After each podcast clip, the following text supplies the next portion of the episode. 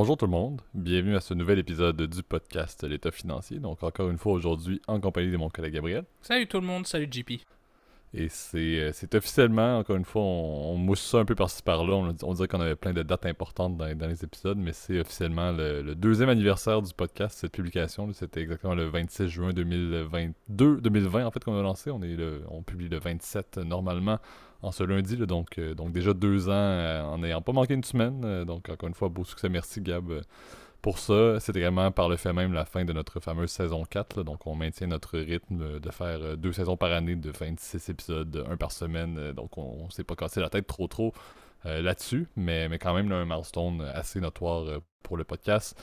Comme on dit à chaque fin de saison, d'habitude, on essaie d'amener un peu de renouveau. Je pense qu'on a développé une formule qui fonctionne assez bien présentement. Euh, donc, le but va être de. On va faire un- une réflexion avec Gab d'ici au, prochain épisode qui va être le premier de la saison 5 euh, lundi prochain. mais à première vue, je pense qu'on va maintenir la, trame actuelle. Euh, ça fonctionne bien. Et encore une fois, comme je le dis à chaque fois qu'on finit une saison, pas de vacances. Donc, on continue à vouloir maintenir cette série de faire un épisode par semaine. On l'a vu et on l'a mentionné plusieurs fois. les deux dernières années ont été marquées par, oui, plusieurs événements en termes de société, mais également, Gab et moi avons eu énormément d'achalandage, que ce soit professionnel ou en termes académiques. Euh, et on a réussi à, à passer au travers de tout ça et à réussir à publier. Donc, le but va être de maintenir cette trame-là. Euh, mais avant d'entamer toute chose, on a un, bel épisode pour vous avec un, dans vos poches, un place au débat. Euh, mais je veux à nouveau vous remercier de prime abord pour ces, deux belles années. C'est toujours un, fort plaisir de faire ces, épisodes-là, de les enregistrer, de les publier. Je pense que c'est du contenu qui, qui nous passionne. C'était ça le but au début. Sur le papier, c'était d'avoir un, un format là, de, de projet ou un, certain intérêt de parler de, de business à chaque semaine. Mais on voit que justement, là, ça a fait beaucoup de chemin, même beaucoup plus que ce que j'avais pensé initialement là, lorsque j'ai soumis l'idée à Gab. Donc, merci énormément pour ça. Et à nouveau, merci Gab de te prêter au jeu. Ah bah, ça me fait plaisir. Déjà deux ans pour, pour ce magnifique podcast. euh, et je te passe la parole. Je sais que tu vas également faire quelques remerciements et également lancer là, euh, le fameux disclaimer de début d'épisode pour l'épisode d'aujourd'hui. Ouais, un grand merci en tout cas pour votre fidélité durant cette euh, quatrième saison hein, de l'état financier. euh. je pense que JP t'as pas mal tout dit, hein, vraiment un grand remerciement, c'est ça, pour votre écoute, pour vos commentaires. Je dirais aussi peut-être pour vos suggestions, qu'il n'y en a pas eu non plus énormément, mais je sais qu'à chaque fois qu'on en a eu, c'était plutôt des très bonnes idées. Alors merci à vous, puis ça nous fait toujours plaisir, chaud au cœur de vous écouter, de vous plutôt vous lire en fait, euh, puisque à moins que vous nous envoyiez des messages vocaux, hein, si vous le souhaitez, ça, ça va me faire plaisir aussi là, mais euh, c'est plutôt évidemment par l'écrit qu'on voit- vous lit et c'est toujours un, grand plaisir. Moi, vous le savez, hein, je, je le dis quasiment tout le temps, mais c'est vraiment un de mes plaisirs de la semaine de, de faire le podcast, enfin, tu vois, de, discuter avec toi, JP, mais tu sais, quand on a euh, d'autres invités, c'est vrai qu'on a été pas mal avec Thomas ces derniers temps, là, mais c'est toujours un grand plaisir justement de pouvoir discuter, euh, débattre, etc. C'est le, c'est le but. Le but n'est pas toujours d'être toujours très précis, mais partager nos idées, nos opinions.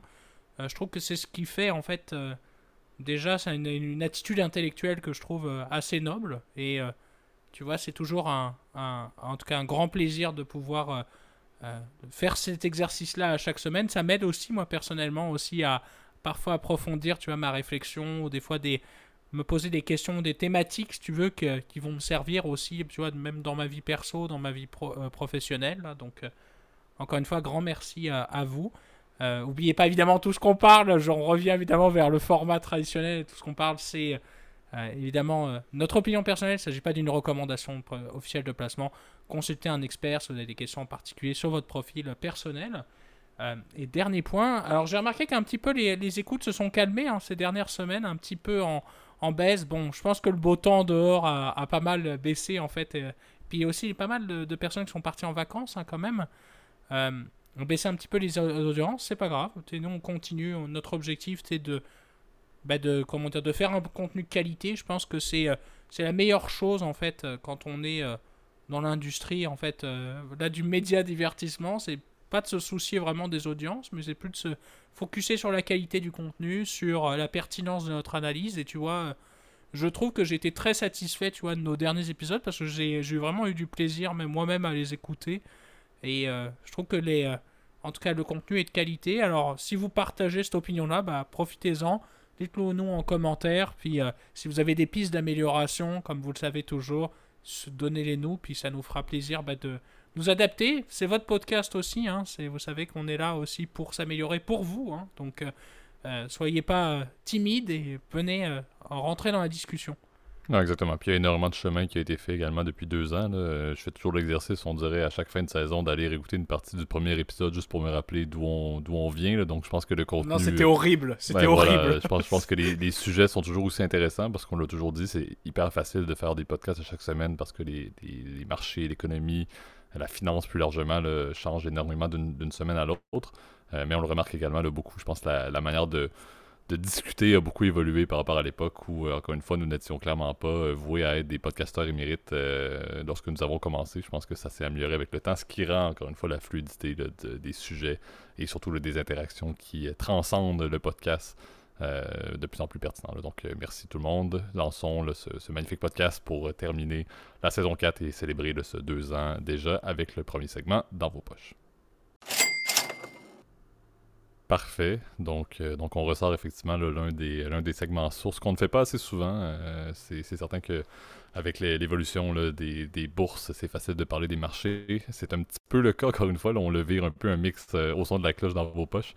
Mais on veut se poser un peu la question. Là, on, pourrait entamer avec une question quand réinvestir dans les marchés. on pourrait même extrapoler un petit peu sur quoi faire dans les marchés actuels.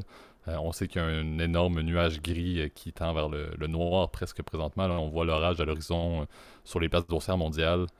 on sait qu'une d'une semaine à l'autre passe, on, ne sait pas trop qu'est-ce qui s'en vient, mais on voit encore une fois la performance de plusieurs, plusieurs titres, plusieurs indices qui avaient très bien performé dans les deux dernières années continuer à prendre un peu l'eau euh, et on sait d'un mois à l'autre avec euh, les semaines qui passent extrêmement vite d'été et de beau temps, mais surtout les semaines entre chaque annonce de notre cher Monsieur Powell aux États-Unis. Euh, on dirait que c'est hyper rapide et on sait que forcément, c'est pas nécessairement un bon signe à chaque fois qu'il se représente au podium. donc, je pense qu'il y a une, bonne question à se poser. Moi, l'axe que j'ai beaucoup, puis je vais entamer un petit peu là-dessus, puis je te, je te la parole par la suite, mais une des réflexions que j'ai moi-même, et, c'est quelque chose que j'ai aussi beaucoup lu en, off pour préparer les notes, c'est la réflexion de dire on, oublie trop facilement les récessions passées. On va utiliser le terme récession, encore une fois, ce n'est pas une garantie. on sait qu'il y a plusieurs euh, experts vont parler de proportions, de savoir qu'il y a 50% des chances, 30% des chances, dépendamment du pays et aussi de, la politique, parce que les gouvernements vont aussi essayer de, de tanker les, les, proportions ou les pourcentages de récession potentiels pour des votes électoraux, mais bon, ça c'est un autre sujet. Euh, mais je pense que en temps où une récession pourrait se pointer à l'horizon, on oublie trop rapidement ce qui s'est passé dans le passé et on, et on pense toujours que le pire va s'en venir. Et je pense que le premier constat qui est important à se faire, c'est un, il faut savoir où est-ce qu'on s'en va avec nos projets. Il faut savoir ben, si la structure qu'on a mis en place dans nos investissements, dans nos finances personnelles, euh, était cohérente il y a un an, ben, pourquoi est-ce qu'elle ne serait pas maintenant? Pourquoi est-ce que je déciderais de réagir hyper rapidement au niveau de mes, de mes, de mes placements?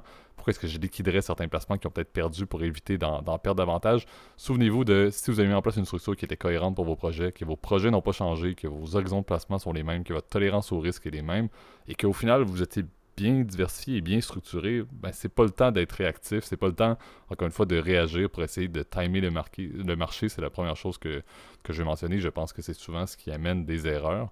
Euh, et également, ça c'est mon premier point, donc réfléchissez toujours à, vous aviez une structure en place, est-ce qu'elle est toujours pertinente, est-ce qu'elle était pertinente l'an passé, oui, mais est-ce qu'elle est encore maintenant, oui, ben ne faites pas rien de trop drastique.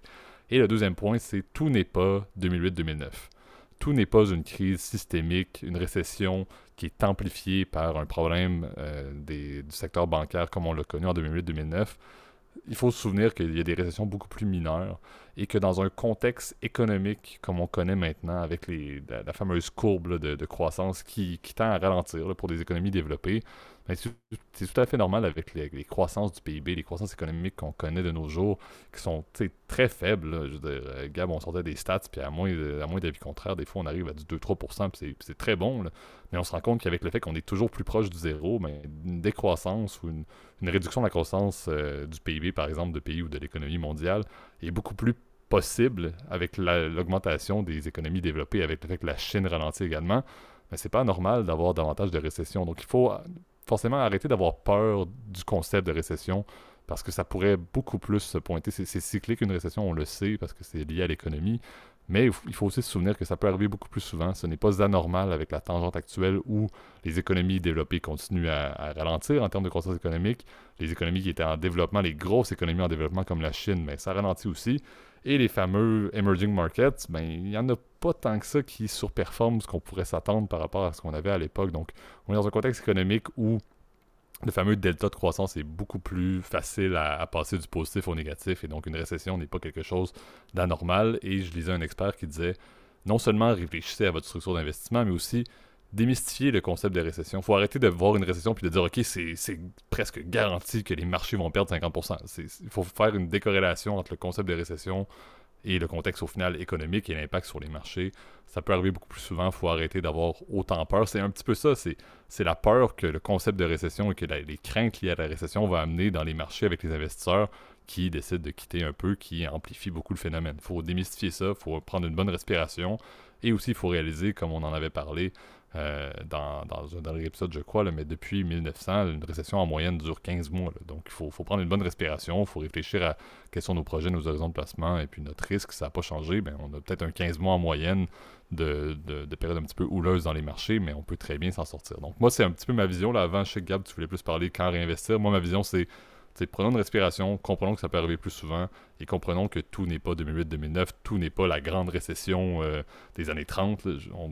C'est pas toujours hyper drastique, ça se peut très bien qu'on s'en sorte mieux qu'on le pense, effectivement. Non, mais j'aime bien ton approche, JP, et je partage euh, entièrement ce que tu vas dire. Et là, c'est pas pour être politiquement correct ou quoi que ce soit. Là, je veux dire, je, je pense réellement que, et tu le sais, euh, c'est l'approche que n'importe quel euh, conseiller financier, euh, planificateur te donnera, mais le la concept d'avoir une idée plus sur des rendements de long terme est évidemment le choix pertinent. Hein. C'est plus évidemment quand on est dans une logique long terme, bah, quel que soit le moment où tu investis, il n'y a toujours a pas de mauvais moment. Et euh, je pense que c'est une, une, logique qui est intéressante évidemment quand tu es dans une, dans une idée d'investir par exemple pour ta retraite, ce genre de choses, hein, où pour le coup tu es vraiment tellement sur du long terme que bon ce qui compte, c'est les rendements euh, cumulatifs moyens sur 10 ans, 20 ans, par exemple, 30 ans, etc. Alors, c'est vrai que cette approche-là, elle a toute sa pertinence, je dirais, euh, quand on est dans une approche de long terme. Je partage aussi ton deuxième point et je, rajouterai un petit peu là-dessus. Euh, tu as parlé un peu de diversification, mais oui, la diversification en fait géographique, elle a quand même eu sa pertinence. Hein, tu vois, on dit souvent soyez diversifié euh, dans un indice, par exemple avec un ETF, ou être diversifié sur plusieurs classes ou plusieurs industries. Donc vous le savez, euh, il on est disponible, en tout cas sur les, marchés euh, nord-américains, on classe souvent les stocks dans 11 grandes catégories qu'on appelle les geeks. Les geeks secteurs, je ne vais pas tous les énumérer, mais bon, vous pouvez les retrouver en tout cas sur le net ou sinon, si vous voulez qu'on en parle plus en détail de certains geeks, d'ailleurs on va en parler d'un seul un peu plus tard dans l'épisode, là vous allez voir.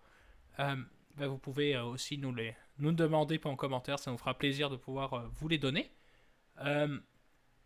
et ben la, diversification là maintenant elle se fait des niveaux géographiques hein, puisque tu as certaines places boursières bah, qu'on fait un peu mieux en fait cette année même si évidemment tout est un peu en, en, recul je noterai quand même la présence de deux indices qui me paraissent intéressants tu vois deux pays qui ont surperformé et c'est plus des pays en fait qui ont une exposition en fait plus élevé en, énergie hein, fossile et puis en, minéraux, donc en, matières premières.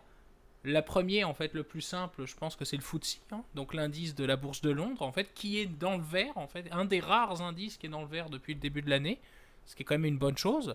Faut avouer que Londres a une très grosse exposition sur les, matières premières, puisque d'ailleurs Londres est une place, en fait, non seulement où il y a des grandes compagnies pétrolières, vous connaissez tous évidemment euh, British Petroleum, puis la, la Royal Dutch Shell, enfin maintenant que ça s'appelle Shell, hein, je crois, depuis, on avait fait un épisode justement là-dessus, ça fait un bout. Euh, et, euh, et, ce qui est assez euh, drôle, c'est que, oui, Londres, même si on peut penser que c'est d'abord la City, donc c'est plus une place financière, et eh ben la City aussi, c'est aussi une place très importante dans le marché des commodités, donc dans l'achat et revente de grains, de, de différentes ressources, comme par exemple, le je crois que le, pas le coton, mais le café, par exemple, est, est tradé à Londres. Ça fait honneur au mercantilisme. Voilà, et il faut avouer que Londres, à l'époque, en tout cas au, début du XXe siècle et fin du XIXe, était vraiment... Euh, euh, enfin, la plupart des ports anglais, en fait, étaient euh, en fait, des places tournantes du marché mondial des commodités. Donc, puisque là, en fait, on était plus dans, un, dans une économie monde autour, autour de l'Angleterre, en fait, du Royaume-Uni. Puisque d'ailleurs, le soleil ne se couchait jamais sur l'Empire britannique. Là, je, je divague, mais c'est assez, ça représentait un peu l'esprit, l'état d'esprit, en fait, et la puissance, en fait, de Londres. Euh, mais aujourd'hui, bon, tu vois, la euh, diversification pardon, géographique, elle a sa pertinence. Et euh, je pense que aussi le Canada aussi a son épingle à, son épingle à, jouer. Hein. on voit que les indices canadiens ont surperformé le US. Alors que souvent il y a quand même une très grosse corrélation entre les deux marchés. D'ailleurs, on l'a vu hein, l'année passée, les deux marchés sont sensiblement restés dans la même zone. Hein. Je crois que le Canada a très légèrement surperformé, mais on, souvent les deux indices sont très similaires parce que l'économie canadienne est très gaugée par l'industrie euh, américaine, puisque on fait euh, la plupart de nos exportations aussi avec le Sud, la plupart de nos importations aussi.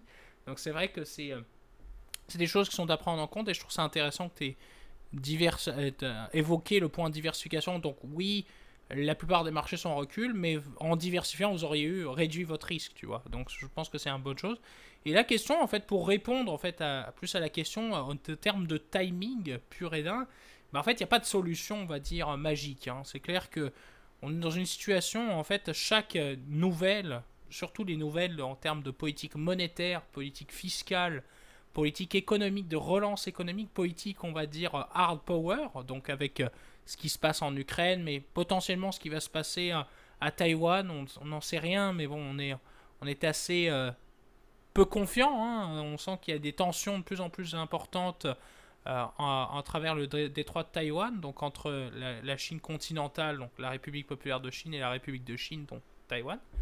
Donc il y, a, énormément de tensions et qui font qu'aujourd'hui, on se pose des questions. Le positionnement en fait sur les marchés est complexe et même les plus gros acteurs en fait de l'industrie euh, sont dans une attitude qui est, euh, qui est assez drôle et paradoxale, qui est de dire en fait, know, tu vois. C'est malheureux, mais c'est très difficile de trouver euh, des sources de rendement excédentaire ou un très bon timing en ce moment.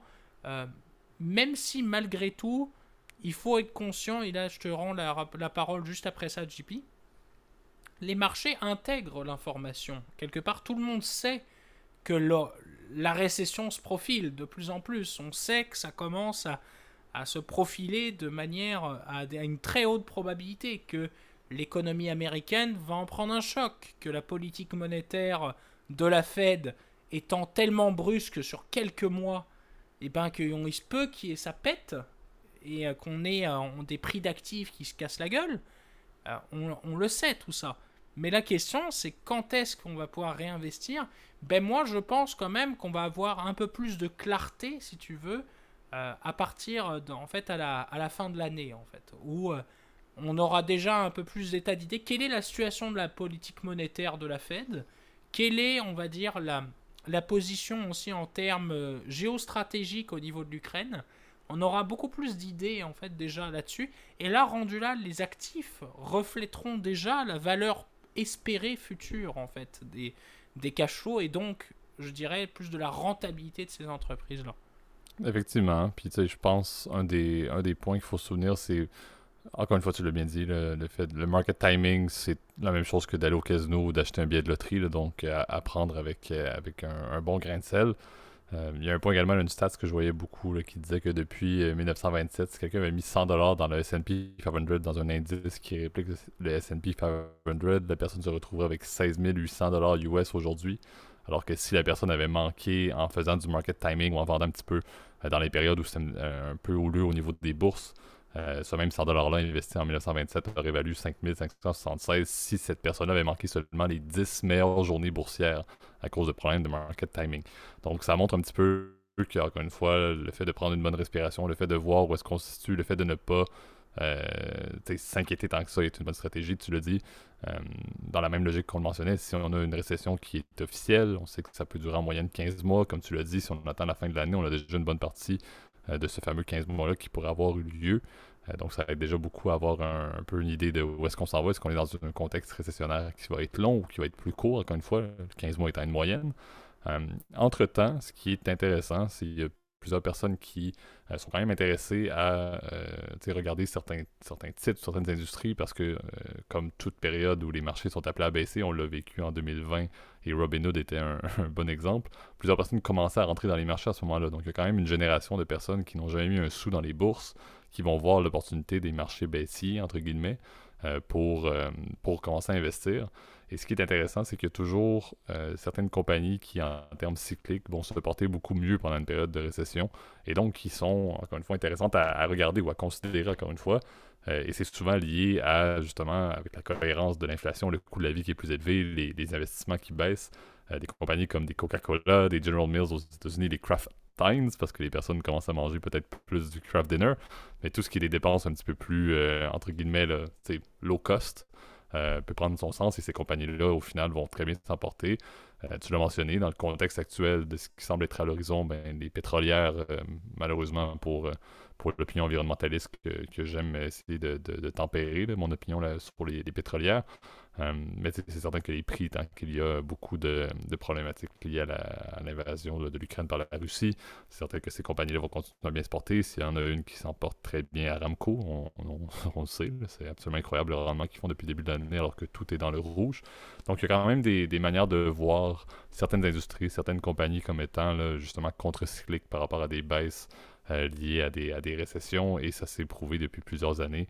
Euh, donc, il y a quand même un intérêt à regarder ce qui se passe présentement, mais je pense que, comme on l'a dit, la première bonne stratégie, c'est de prendre une bonne respiration et surtout de ne pas, justement, euh, entre guillemets, en bon québécois, on va dire capoter, mais stresser sans aucune raison euh, avec, les, avec les bourses. Faites confiance à vos plans, allez obtenir justement les conseils adéquats et judicieux d'experts.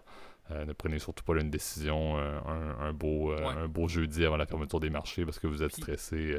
C'est pas du tout le temps. Puis l'idée est vraiment, euh, si je peux rajouter un dernier point, puis on pourrait passer au, deuxième sujet si tu veux, JP, là, mais l'idée est vraiment pas de couper tes pertes. Hein. On le sait, euh, j'ai vu beaucoup de gens faire cette erreur tragique de couper leurs pertes en, en, 2020. En fait, donc, euh, première vague Covid, le monde est en panique, etc. Pendant deux mois, on va on va, l'économie va être à l'arrêt. Bon, il s'est avéré qu'en fait, ça n'a pas marché. Hein. C'est clair qu'aujourd'hui, on a plus de tensions.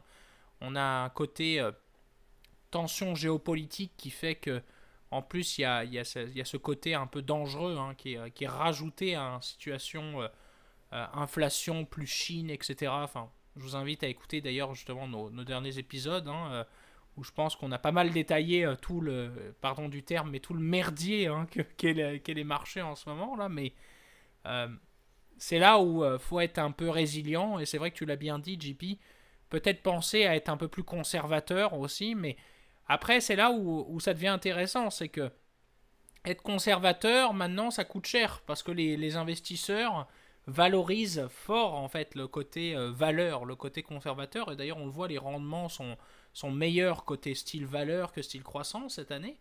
Euh, mais donc du coup, par conséquent, les gens, ils se rabattent, ils shiftent leur asset des stocks croissance vers les stocks valeur pour euh, essayer d'aller chercher de la résilience par rapport à l'inflation, tu vois.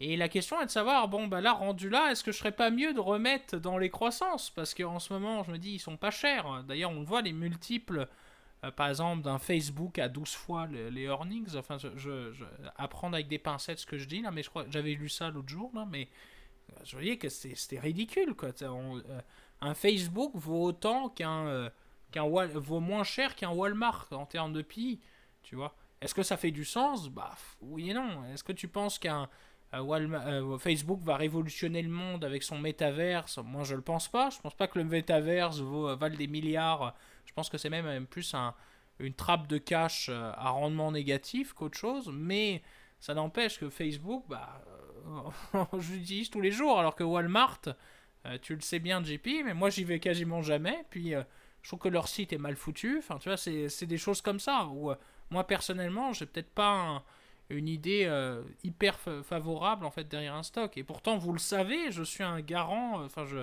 pardon, pas un garant, mais j'ai peut-être pas le terme, mais un, défenseur, pardon, du style valeur. Hein. Je trouve que c'est un, un, style qui avait, euh, que t'étais vu comme un, comme un vieux con, pardon de l'expression, mais pendant des années avec le style valeur, tu disais, bah, tu sais, euh, est-ce que ça vaut, vaut ce que ça vaut 50 fois ses bénéfices Facebook? Bon, bah. Tu vois, t'étais un peu vu comme un idiot, mais aujourd'hui, maintenant, es tu te sens un peu plus malin. Donc, euh, je pense qu'il faut être résilient, mais sur le long terme, tu vois. C'est plus ça, en fait. Soit il faut. effectivement. Il faut pas oublier qu'une récession, en termes boursiers, c'est un petit peu un déraillement. À un certain point, il n'y a plus grand-chose qui est vraiment valorisé forcément sur, sur, la bonne manière. Parce qu'encore une fois, il y a beaucoup trop d'émotions et beaucoup trop d'émotivité dans les marchés. Il y a beaucoup trop d'actions également de, de larges euh, hedge funds, entre autres, qui essaient de, de, de, survivre un petit peu à des positions risquées qu'ils ont pris. Donc, je pense que c'est une période où il n'y a pas vraiment beaucoup de, cohérence et qu'il y a beaucoup, beaucoup, de flux qui ne sont pas du tout basés euh, sur la performance réelle des compagnies. Et, c'est là où ça, ça va reprendre à un certain point les rails. Maintenant, c'est d'être bien positionné, soit dans votre stratégie ou pour ceux qui ne sont pas investis, mais de vous positionner adéquatement si vous êtes intéressé à rentrer dans les marchés. Et à mon avis, puis euh, excuse-moi, je rajoute un dernier point. J'ai pas mal d'inspiration, hein, mais. Euh, c'est à mon avis dans ces périodes-là justement qu'on voit la le vrai talent d'un gestionnaire, qu'on est capable de voir euh, toute la pertinence de l'approche active, en fait, de l'analyse, on va dire, plus approfondie des stocks. Alors que quand tout va bien, bah, c'est souvent là, en fait, les, gestionnaires actifs sous-performent, hein, parce que on sait que le marché a un certain niveau d'efficience, etc., que la diversification euh, via un index souvent surperforme par rapport à, à quelqu'un qui essaye désespérément de battre le marché. Hein. Mais c'est l'impression, j'ai l'impression que là maintenant on est plus dans le contraire. On est euh, justement quand les choses vont mal, bah, c'est là où toute l'analyse et toute la euh, le, fait d'approfondir ton analyse a, sa pertinence. Et c'est là où euh, je pense qu'il peut y avoir des belles opportunités. Alors même si au final il y aura des rendements négatifs, la question est de savoir encore une fois par rapport à l'indice, est-ce que je sur ou sous-performe? Et là, la question, le timing va être important, effectivement, pour déterminer euh, ce, taux de rentabilité, si on peut l'appeler comme ça, même si le terme, tu m'excuses, JP, est pas, est pas euh, euh, compliant, comme on dit, et pas exactement le, bon, mais vous m'aurez compris, là, mais la question, c'est ça, exactement, est de savoir, est-ce que vous allez faire plus de PNL en étant, en ce moment, réinvestissant maintenant, par exemple, dans les stocks croissance, que vous le feriez en étant en S&P 500 bah moi, mon petit doigt me dit que si vous timez adéquatement, et euh, moi ça c'est mon opinion personnelle, encore une fois je, mets de, je souligne ce, ce, trait-là, normalement on aura un peu plus de vision là-dessus euh, au niveau de, euh, en milieu, enfin en tout cas en milieu fin d'année, où on saura un peu plus dans quel est l'état de l'économie, l'état, on va dire, plus de côté Ukraine. Donc moi je dirais attendre à partir de ce moment-là, ça me paraît adéquat, avant de réinvestir tout dans le stock market, qui pour le coup on sait à ses risques, ses rendements, mais aussi ses risques. Hein, exact. Donc, euh, profiter de l'occasion. La, conclusion à la question, c'est surtout, moi, je vois profiter de l'occasion pour lire. C'est des, encore une fois, ça devient des cas d'école dès qu'une récession se termine. donc, profitez-en. Ça reste une très belle opportunité d'en apprendre énormément même si ça n'implique pas beaucoup d'action au final, c'est quand même un très bon moment pour lire, pour s'éduquer et pour justement voir quel est l'impact. Parce que comme je l'ai dit, c'était, je pense, la première phrase que j'ai fait dans le segment. On oublie malheureusement trop rapidement les impacts réels d'une récession. On les amplifie toujours. Donc c'est très important d'apprendre, c'est très important d'en profiter. Et encore une fois, peu importe ce qui se passe dans les prochains mois, on va être là pour en parler, pour le décortiquer, parce que c'est clé de bien comprendre pour la prochaine fois, parce qu'on l'oublie trop facilement. À chaque 10 ans qui passe, par exemple, on l'oublie. Et malheureusement, c'est une grave erreur. L'émotivité remonte et on nous complètement, on pense que c'est la fin, l'apocalypse se présente. Ouais, sachant que c'est pas le crash de 2022, puis encore une fois, je termine là-dessus. Vraiment, cette fois-ci, je, me je te jure, la crise de 2022, c'est pas la crise des années 30, là. On est loin de ça. Exact. Donc, euh, c'est ce qui conclut le, premier segment. Euh, passons maintenant à notre deuxième segment, le place au débat. Parfait. Donc, euh, donc, on a un deuxième segment, encore une fois, opinion. Je pense qu'on va être un petit peu dans le, dans le même sens. ça sera à voir. Je veux premièrement, premièrement, saluer et lancer des fleurs à un individu que je respecte énormément et que j'applaudis depuis plusieurs mois. Vous me connaissez, M. Powell. Félicitations, M. Powell. Euh, honnêtement, vous faites un très bon travail. Euh, je dois quand même leur soulever le deuxième sujet, c'est de parler. Euh, il y a eu annoncé justement aujourd'hui une hausse des dividendes de plusieurs grandes banques américaines. Et c'est de voir est-ce que c'est rassurant ce que les grandes banques américaines haussent leurs dividendes de cette sorte-là? Pour vous faire ça simple, qu'est-ce qui s'est produit, qu'est-ce qui a entraîné cette hausse-là? Il y a des banques qui ont fait quand même des, des hausses de plus de 2,5% et même plus dans certains contextes, dépendamment de la grosseur de la banque, bien évidemment. mais c'est le fait que la Banque centrale américaine, la Fed, et leur fameux stress test, justement, de la capacité des, euh, des banques à devoir maintenir un certain niveau de, de liquidité. Euh, les stress tests ont été très bons, donc les banques américaines ont montré leur capacité, justement, dans des scénarios pessimistes de performance de marché, euh, ont montré leur capacité et leur force face à un éventuel mouvement de marché. Et la Fed a autorisé justement à ce que des, des seuils de liquidité soient maintenus en deçà de ce que les banques avaient justement dans les coffres, avaient en, en, liquidité relativement courante. Et donc, qu'est-ce que les banques font dans ce temps-là? Comme on, en parlait en première partie, c'est du valeur, on le, secteur banking. Euh, donc, les banques en ont profité justement pour prendre une partie de ce gap-là et le redonner en dividende ou en stock buyback. Euh, donc, c'est pour ça que je salue euh, Powell. Donc, les stress tests, encore une fois, il semble que les stress tests de 2022 étaient plus stricts encore que 2021. Donc, c'est rassurant. Ce n'était pas un passe-droit non plus pour les banques, mais de savoir que le secteur financier américain se porte bien, se porte assez bien pour passer des stress tests pessimistes très strict dans un contexte où la Fed sait très bien qu'est-ce qui s'en vient. Euh, moi, personnellement, et à la question que je l'ai mentionnée, est-ce que la hausse des dividendes des banques américaines est rassurante? Moi, je trouve ça très rassurant. Et c'est simple, la raison, c'est le fait que, euh, je l'ai soulevé dans le premier segment, mais 2008-2009, c'était quelque chose qui était systémique, qui était amplifié par une défaillance assez notoire du secteur bancaire. Présentement, si on a encore une fois quelque chose qui se présente de systémique, comme on peut le voir, c'est à nos portes, euh, mais que les banques sont stables, les banques sont fortes, ce qui n'était pas le cas en 2008-2009. C'est là où l'amplification de cette éventuelle crise-là ou de cette éventuelle récession-là, euh, à mon avis, va être beaucoup plus calme. Donc, je vois le signe en ce, justement annoncé le lundi 27 euh, juin comme étant quelque chose de, très rassurant. surtout, moi, ma vision également, c'est simple, c'est si le libéralisme bancaire américain a des banques qui sont très solides, mais ça me rassure pour l'Europe, ça me rassure beaucoup pour le Canada, qui sont beaucoup plus, beaucoup moins libérales en termes de ce que le secteur bancaire peut faire et peut se permettre. Donc, je me dis, si les États-Unis sont stables, les stress tests qui se passent dans d'autres pays comme le Canada sont également très bons. Donc, je me dis, au moins, ça me rassure pour mon économie, ça me rassure pour mon système financier euh, national. Je, version, il faudrait qu'on trouve une, terminologie cocorico, mais version, version Canada. Euh, mais, mais j'avoue que ça me rassure énormément en tant qu'investisseur et en tant justement que, personne qui voit à l'horizon le fameux nuage noir qu'on parlait euh, au début.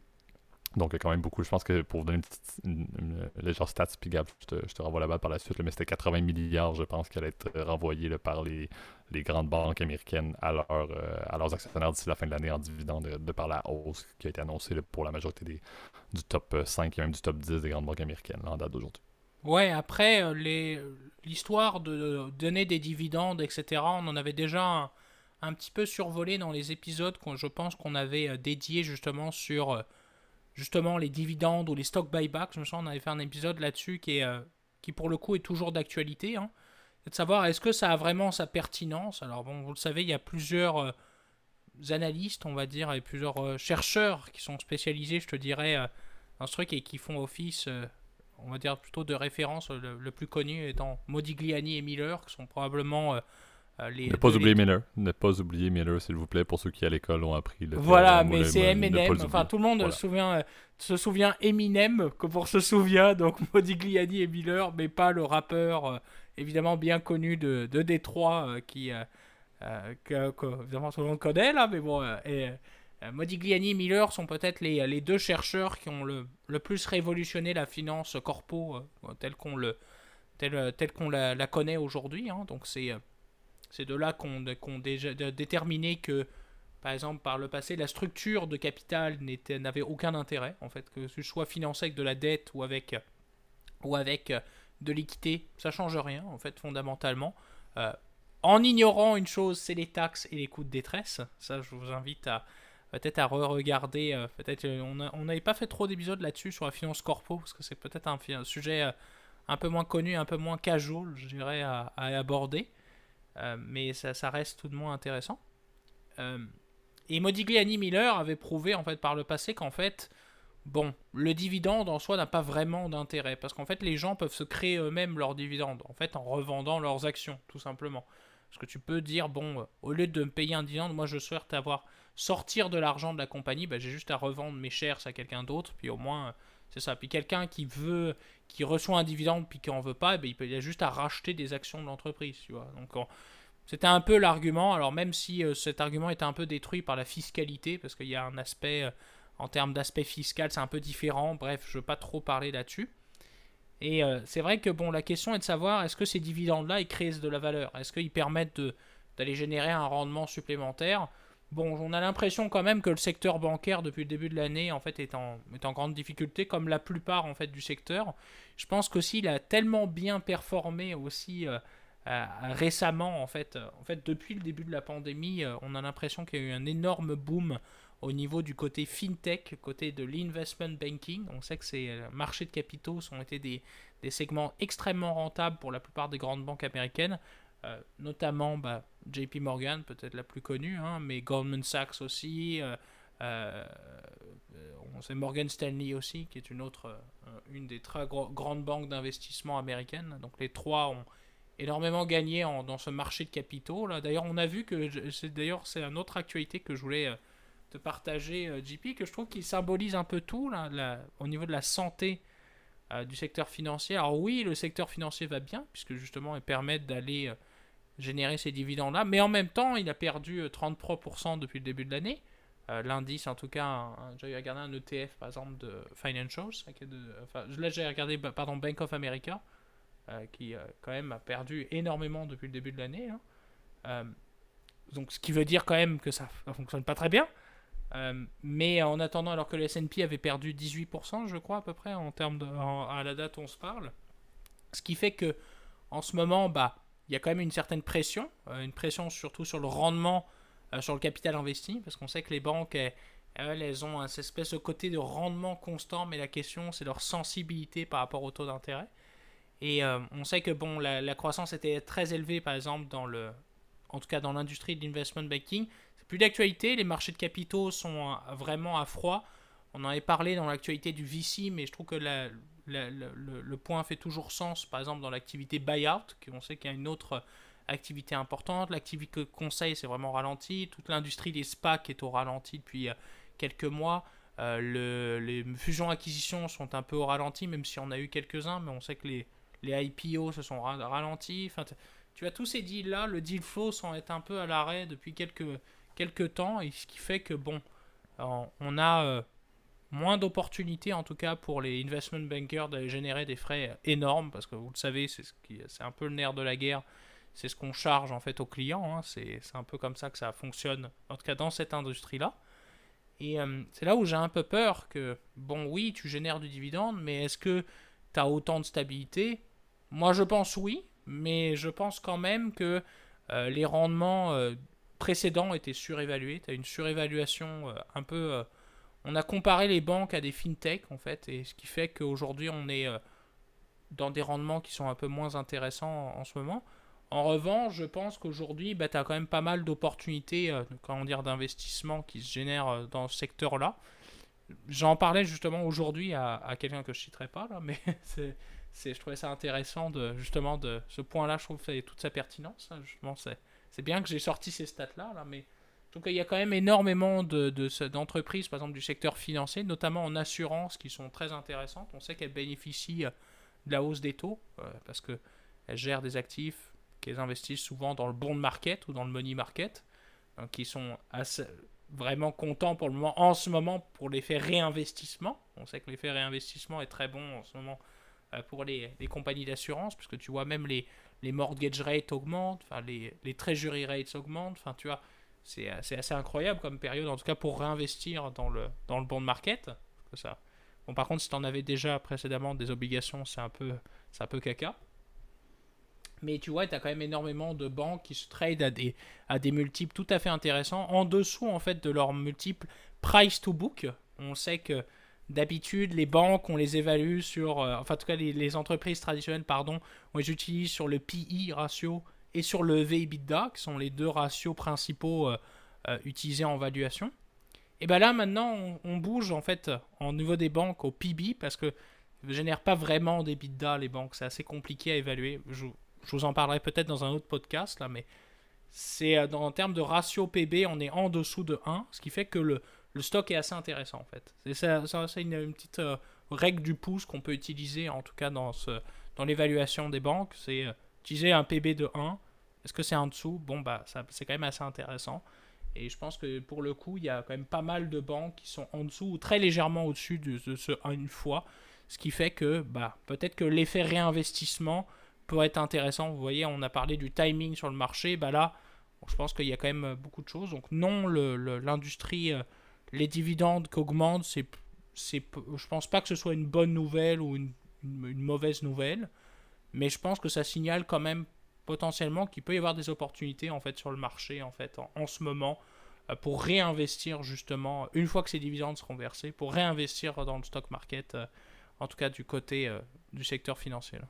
Effectivement, moi je le vois surtout, encore une fois, moins dans l'axe que tu que apportes sur le fait d'avoir des, opportunités en termes d'investissement dans, dans, le secteur bancaire, mais je vois beaucoup plus le fait, encore une fois, que les dividendes sont en hausse, non pas que les banques n'ont pas la capacité de créer de la valeur ou qu'il n'y a pas forcément d'opportunités, mais plus s'ils peuvent se permettre ça alors qu'on est au tournant de ce qui peut euh, s'avérer être une récession euh, plus de 10 ans depuis, depuis la, dernière qu'on a vécue, la, la, dernière crise économique qu'on a connue.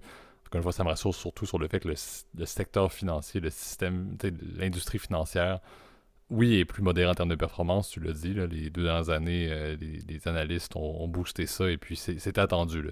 Pandémie, pandémie allait se terminer, que ce soit ce qui se passe présentement, le contexte géopolitique qui est très problématique, il fallait les banques n'allaient pas réussir à, conserver une croissance assez épouvantable de leur performance. C'était impossible. Donc ça, c'est sûr que c'était déjà, il y avait une modération qui s'en venait. Mais je me dis si, en sachant très bien qu'est-ce qui se passe, les stress tests d'une banque centrale comme la Fed ont été passés haut la main, je me dis, ben, ça me rassure au moins sur le fait que, encore une fois, on ne va pas tomber dans une pente fatale avec le secteur financier qui, en bon anglais, qui collapse, comme on l'a connu dans certaines autres euh, récessions slash crises économiques du passé. Euh, donc, c'est surtout sur cet axe-là. Est-ce que je crois, encore une fois, que l'investissement euh, dans les banques, en tant que dans les titres bancaires présentement, est intéressant? Ben, pas forcément. la performance de la fin de l'année du, secteur bancaire ne sera pas bonne. Euh, à moins d'un revirement de situation assez drastique. Mais je veux dire, au moins, ça ne sera pas non plus l'apocalypse complet et ça ne sera pas non plus une défaillance du système financier parce que les banques, encore une fois, comme on l'avait connu dans le, dans le temps des, fameux. des fameux euh, euh, de la, crise des, des, rates aux États-Unis en 2008-2009, qui a eu une expansion assez partout au final. Je, me dis, je pense qu'il y a quand même pas. Au moins, ce volet-là peut être fermé, cette, page-là peut être tournée, ce chapitre-là ne sera pas abordé pour faire plein de, de, de, métaphore, mais c'est ce qui me rassure encore une fois sur la nouvelle d'aujourd'hui, plus que sur les opportunités d'investissement. Ouais, bah c'est vrai que le côté santé, euh, aujourd'hui, cette nouvelle, en fait, si tu le, si tu prends dans cet axe-là, ça prouve qu'en gros, les banques sont dans une bonne santé financière, elles ont une capitalisation qui est adéquate, euh, qu'elles sont préparées euh, par rapport aux imprévus, parce qu'on sait que la Fed ainsi que la FDIC, ne l'oublions pas, parce qu'aux États-Unis, il y a deux régulateurs au niveau des banques à charte en tout cas des banques qui sont membres de la, de la, la Réserve fédérale, c'est la FDIC, donc l'assurance dépôt des États-Unis, qui garante en fait de la solvabilité des banques, ainsi que la Fed pour le multiplicateur monétaire. Euh, c'est-à-dire la capacité en fait des banques à partir de peu d'argent de recréer de l'argent supplémentaire par le crédit. Euh, ça, si vous êtes intéressé par ça, pareil, on pourra faire un, un épisode là-dessus sur le multiplicateur monétaire. J'entends beaucoup parler de ce terme-là d'ailleurs, euh, pas mal en, termes économiques, euh, même sur Twitter. alors des gens qui s'y connaissent pas grand-chose, c'est malheureux là, mais souvent des gens qui me sortent des multiplicateurs monétaires pour me justifier euh, tout et n'importe quoi qu'en fait faut, faut qu'en fait faut faut dépenser de l'argent public dans tout un tas de trucs. Bon, c'est je suis assez assez sceptique par rapport à cette notion-là, même si bon en termes financiers, au niveau bancaire, elle a toute sa pertinence. Et euh, c'est là où il faut, euh, il faut évidemment, euh, comment dire, être vigilant, encore une fois, sur ce qui se passe. Mais je pense que, oui, le système financier n'est pas aussi corrompu que ce l'était, par exemple, en 2008, où, en fait, bon, c'est ça, tu faisais des prêts à n'importe quel gugus qui avait... qui avait qui avait à moi même pas un emploi, enfin tu vois, t'achetais des maisons à tour de bras, là, enfin, on le voit très bien d'ailleurs dans le Big Short hein, quand ils arrivent en Floride. Là, je, répète pour la quinzième fois cette scène-là, mais quand ils arrivent puis que le mec n'a pas d'emploi ou que la serveuse, la serveuse, elle, dit bah oui, je refinance. Comment tu fais pour payer ton hypothèque Bah je refinance, tu vois. C'est bah, bien sûr. ça, paraît, euh, ça paraît tellement drôle, mais c'est malheureux comme ça. C'était comme ça qu'était l'industrie. Aujourd'hui, j'ai l'impression en plus avec le resserrement des règles. D'ailleurs, je, regardais. Euh, euh, justement un article de TF1, hein, pour le coup, hein, un petit, euh, un petit extrait vidéo là, du journal, euh, où justement ils rehaussent les conditions de crédit partout dans le monde. On sait que les banques sont très frileuses en ce moment, elles ne donnent pas des prêts à n'importe qui. Donc oui, c'est plutôt une bonne nouvelle dans ce, de ce point de vue-là. Je pense qu'on est prêt à rendre l'antenne JP. Désolé hein, pour avoir pris beaucoup de, du temps de parole encore une fois là. Absolument. Donc, c'est effectivement ce qui conclut ce, cet, épisode, la fin de la saison 4, ce deuxième anniversaire. Donc, merci, merci Gab. Euh, je vais faire le, disclaimer effectivement là, pour ta, contribution là, euh, en, presque. On n'est on est pas proche de l'heure, mais on dirait que tu, tu as fourni du contenu aujourd'hui. J'étais inspiré, tu m'inspires, donc je, moi j'ai du contenu toujours. Hein. Donc c'est important d'inspirer et d'expirer parfois pour effectivement ne pas ne pas ne pas nécessairement ne pas nécessairement y aller y aller all in comme on dit aussi en anglais et au Québec. Euh, mais pour, euh, pour nos auditeurs, euh, comme toujours, allez utiliser surtout YouTube. On voit encore une fois les statistiques sur YouTube sont intéressantes. Ça reste notre premier point de contact pour tout commentaire, suggestion. Donc n'hésitez pas à aller mettre vos commentaires là-dessus. On les lit assidûment. n'hésitez pas, par le fait même, d'aller mettre le fameux like, d'aller vous abonner à la chaîne, d'aller mettre même la fameuse cloche de notification ça aide énormément. On voit que les épisodes qui ont justement beaucoup de, commentaires et bien évidemment de, likes vont être également référencés par le fait même. Donc ça, c'est toujours très important. Sinon, comme toujours, et comme tout bon podcast, vous pouvez nous retrouver sur la majorité des plateformes euh, audio disponibles, donc euh, avec Apple Podcasts et Spotify Overcast comme principal. Euh, comme toujours, il y a maintenant les fameuses capacités de mettre un, rating ou de mettre des étoiles. Donc, allez les mettre, ça nous aide également énormément. On vous l'a dit, que vous fassiez du bouche à oreille auprès de vos proches, de vos amis. Euh, je pense que c'est la clé qui fait que le podcast, après deux ans, est où, il en est maintenant. Euh, mais pour ceux, encore une fois, qui veulent également juste faire du référencement sans, nécessairement faire du bouche à oreille directement, les étoiles, les commentaires, les likes, les abonnements euh, sont vraiment le gage de votre appréciation et on l'apprécie encore une fois énormément. Euh, donc d'ici là, d'ici la semaine prochaine, d'ici au lancement de la saison 5 et la continuité de notre séquence d'un épisode par semaine, je te souhaite Gab une très belle semaine et également à tous nos auditeurs. Merci, et, euh, parfait en tout cas la, la conclusion. Allez, ciao